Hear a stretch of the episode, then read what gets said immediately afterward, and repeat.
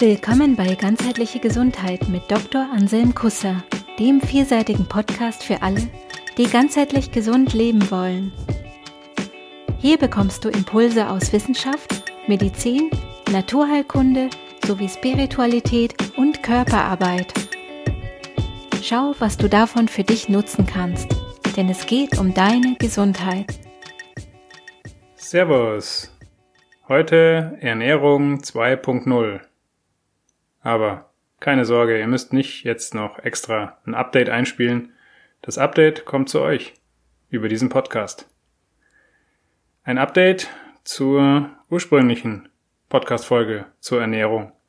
Ernährung 1.0 aus der ersten Staffel. Da ging es viel um Innen und Außen und wie man das verbindet und in Einklang bringt äh, im Zusammenhang mit der Ernährung.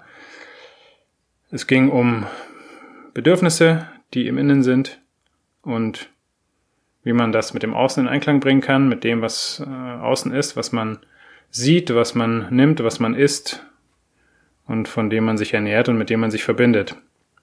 Man könnte auch sagen, es geht um Angebot und Nachfrage. Nachfrage ist das Innere und Angebot ist das Äußere.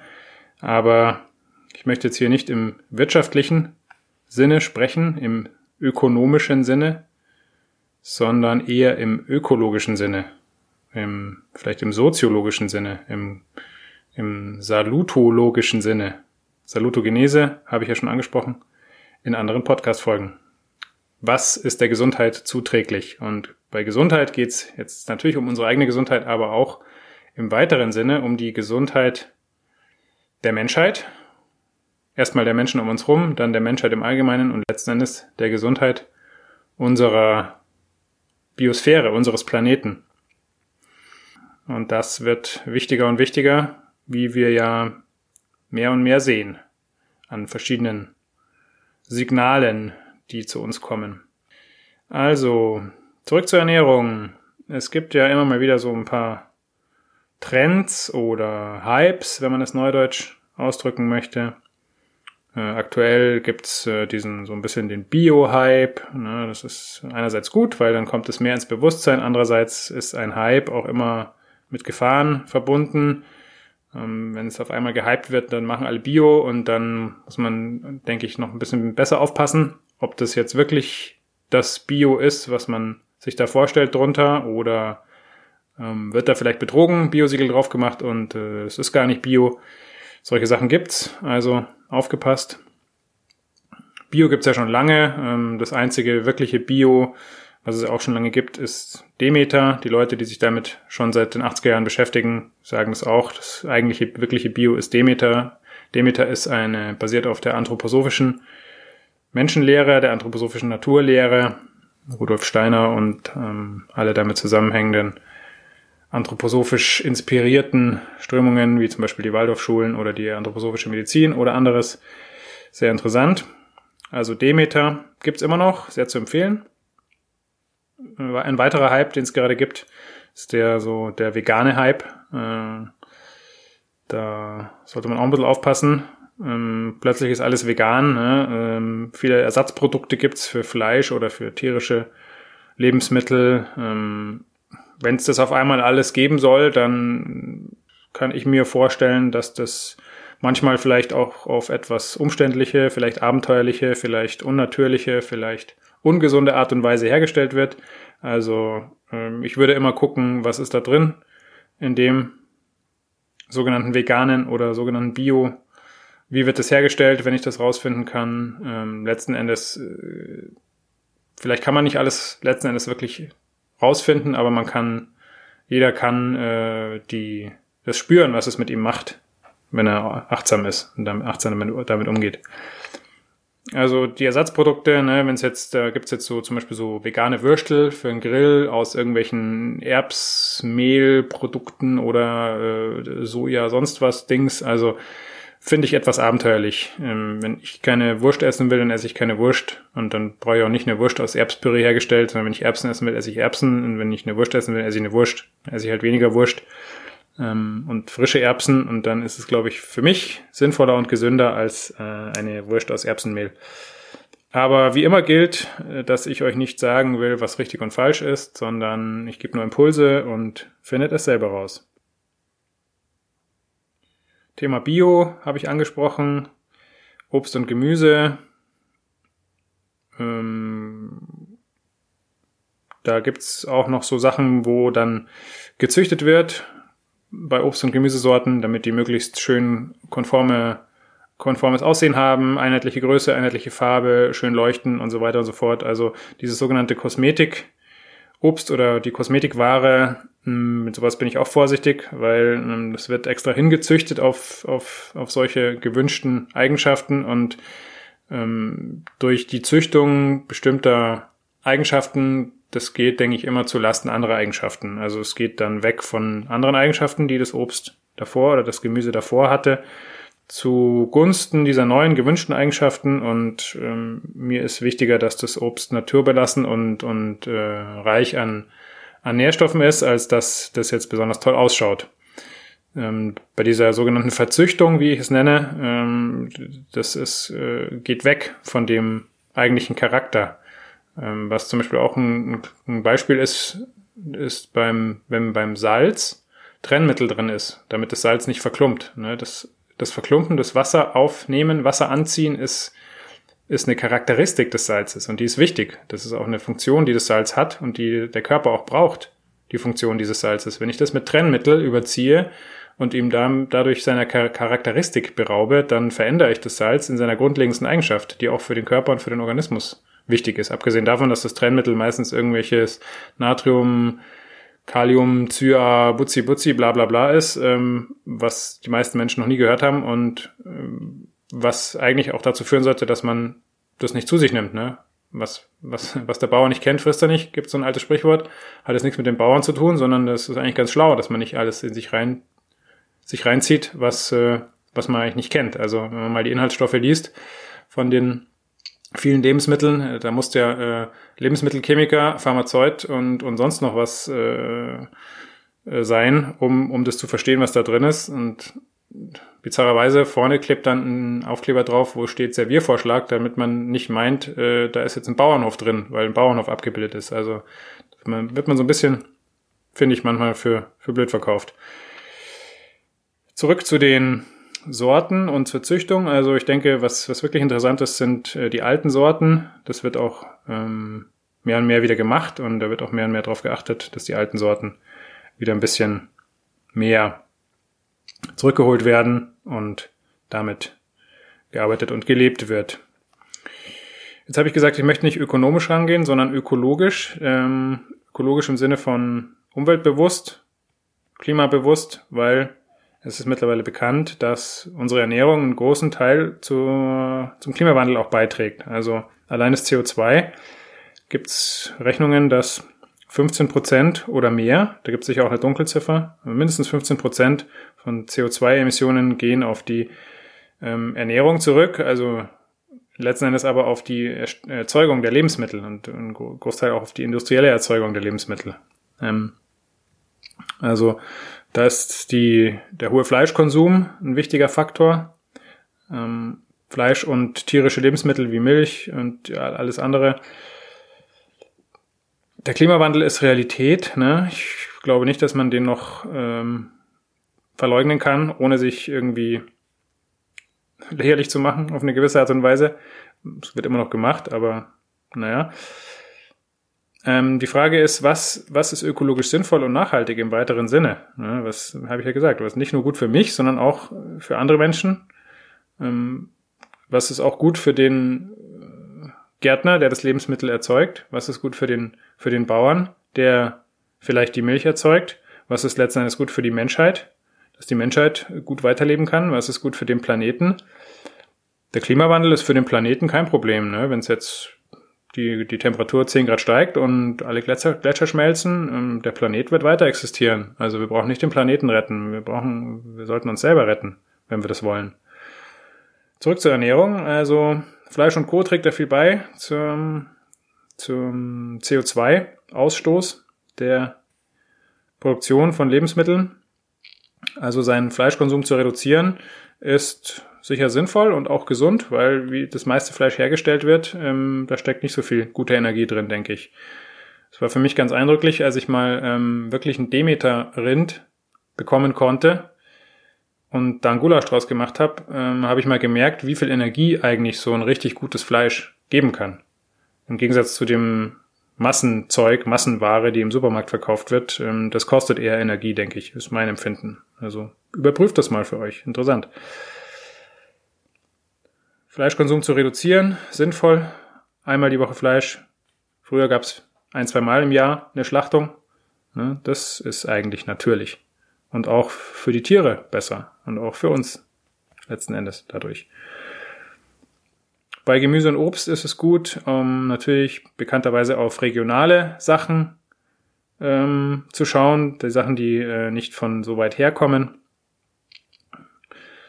Ähm, regional alleine ist noch nicht unbedingt ausreichend, weil ne, es gibt jetzt mittlerweile deutsche Erdbeeren schon äh, im März. Ähm, die wachsen aber natürlich bei den Temperaturen noch nicht draußen, sondern diese kommen dann wahrscheinlich aus beheizten Treibhäusern. Das ist natürlich auch nicht so wirklich schlau äh, bezüglich jetzt der Ökologie und des Klimawandels, äh, da Treibhäuser mit äh, Fußbodenheizung zu bauen, um Erdbeeren um sozusagen regionale Erdbeeren zu haben. Also regional und saisonal zusammen macht Sinn. Das heißt, das Zeug, was bei uns wächst und auch zu dem Zeitpunkt, wo es natürlich wächst, das ist nachhaltig und sinnvoll. Grundsätzlich gibt es natürlich die Möglichkeit, auch Sachen zu lagern. Ne, Im Herbst ist Apfelernte und im Winter und im Frühjahr gibt es auch noch Äpfel aus Lagerung. Das ist okay. Lagerung ist von, der, von den CO2-Emissionen meistens günstiger, als wenn das Zeug transportiert wird. Der Apfel aus Neuseeland, der erzeugt mehr CO2 als der ähm, gelagerte Apfel aus Deutschland, selbst wenn der im Kühlhaus gelagert wird. Ähm, ansonsten auch grundsätzlich besser frische Sachen ähm, zu nehmen, zu kaufen, als Sachen aus der Dose. Jetzt mal bezüglich der CO2-Bilanz, aber natürlich auch bezüglich des Nährstoffgehaltes und ähm, der Vitalität, die da drin steckt, ist was Frisches, ganz eine andere Nummer als was aus der Dose. Grundsätzlich sollte auch, wenn es geht, Flugware gemieden werden, Sachen, die eingeflogen werden. Ähm, Mango aus äh, Peru oder äh, Avocado aus Neuseeland, sage ich jetzt einmal mal. Wenn die eingeflogen werden, das erzeugt natürlich viel Treibhausemissionen.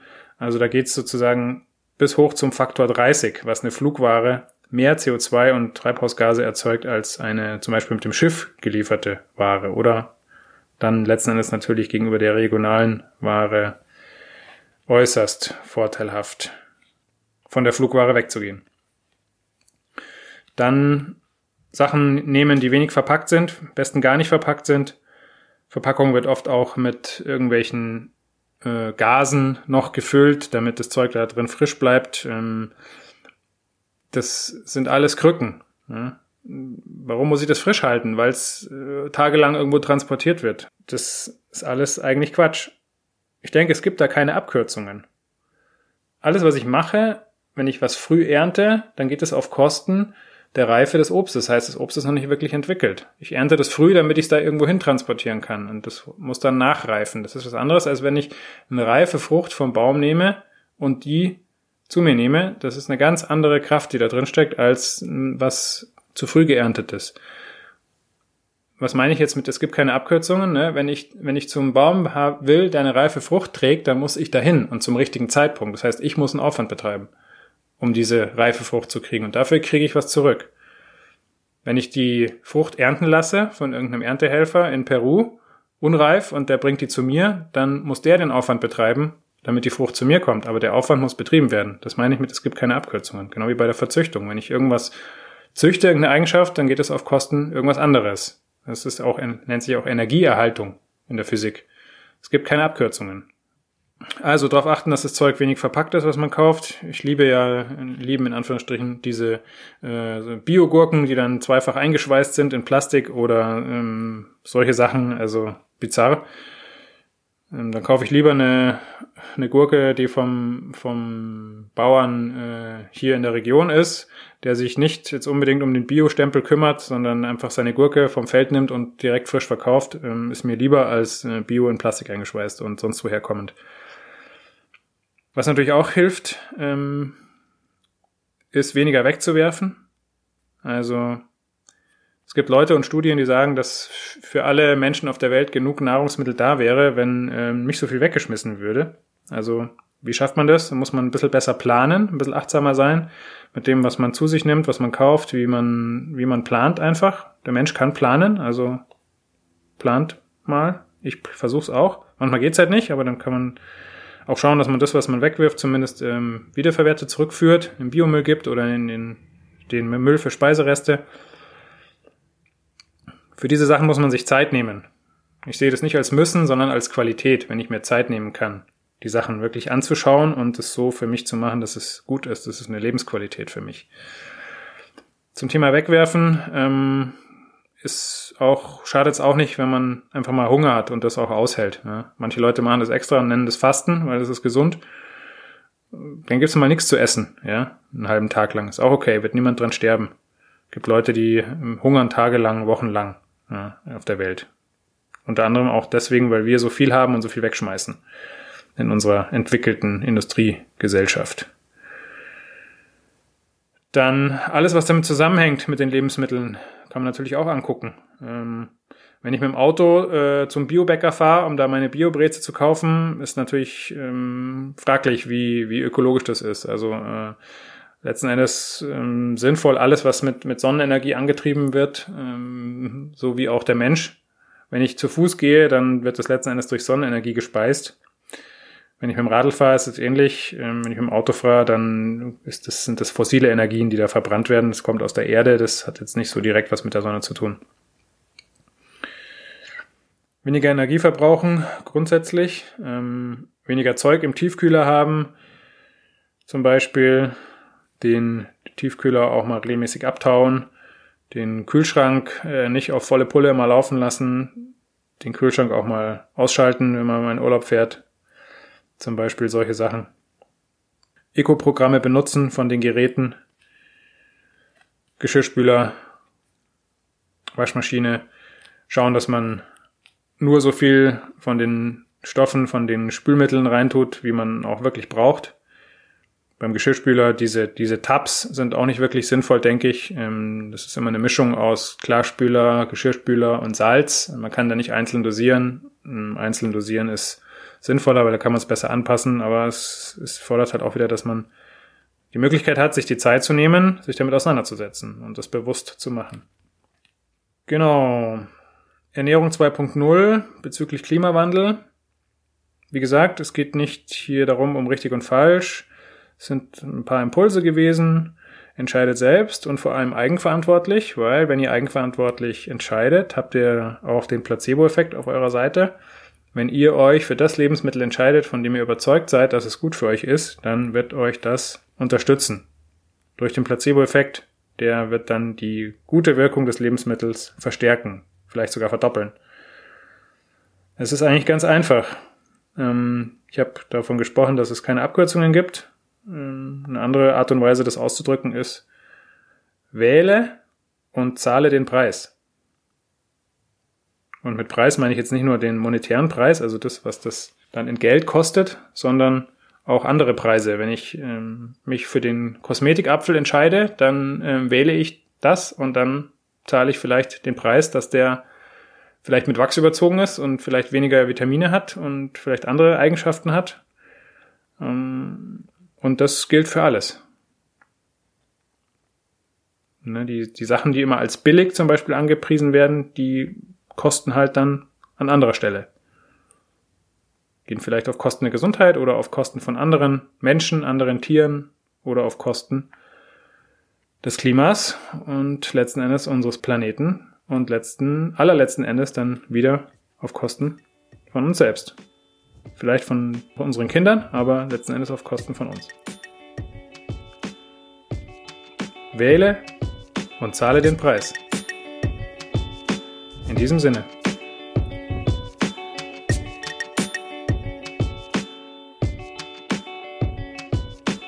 Cool, dass du bei dieser Folge dabei warst.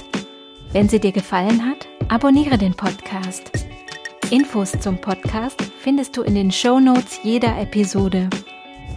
Interessiert dich ein bestimmtes Thema oder hast du Feedback? Dann schreib uns Gibt es ein gesundheitliches oder persönliches Thema, das du angehen möchtest?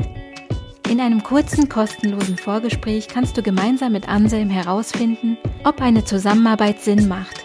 Den Kontakt zur Praxis für ganzheitliche Gesundheit findest du auf praxis-kusser.de.